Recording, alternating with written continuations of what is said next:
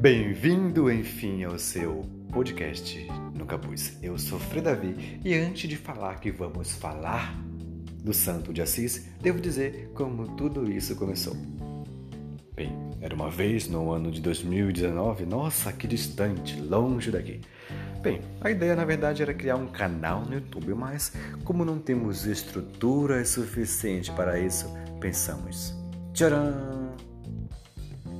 Se tivesse um fundo seria melhor, né? Bom, mas a ideia é o seguinte: criamos um canal de podcasts e aí você pode escutar aonde você estiver, fazendo o que você quiser, você vai poder conhecer quem de fato foi São Francisco de Assis. Agora, se você está acostumado com aquele homem de hábito marrom, hábito é aquela, tá, hábito é aquela roupa que nós usamos, que os franciscanos usam. E se você está acostumado com o São Francisco com um veado nos pés, ou então com a pomba nas mãos no meio da mata amazônica, não, porque na Amazônia São Francisco não conheceu.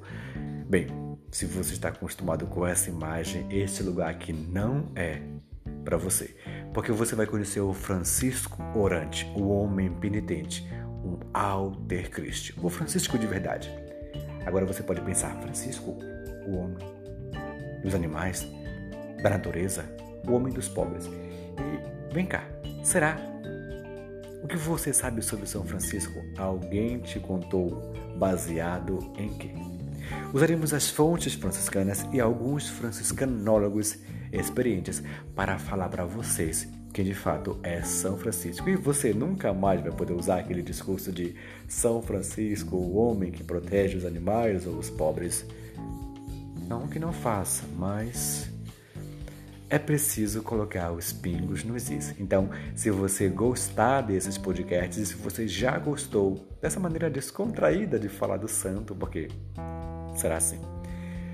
Você pode compartilhar com os seus amigos nos stories e me marcar, marcar arroba fr.davi, deixar o seu comentário, a sua sugestão e nós vamos juntos desvendar os mistérios da verdadeira vida de São Francisco de Assis. Eu espero que você, que você, ai meu Deus, que pera, calma.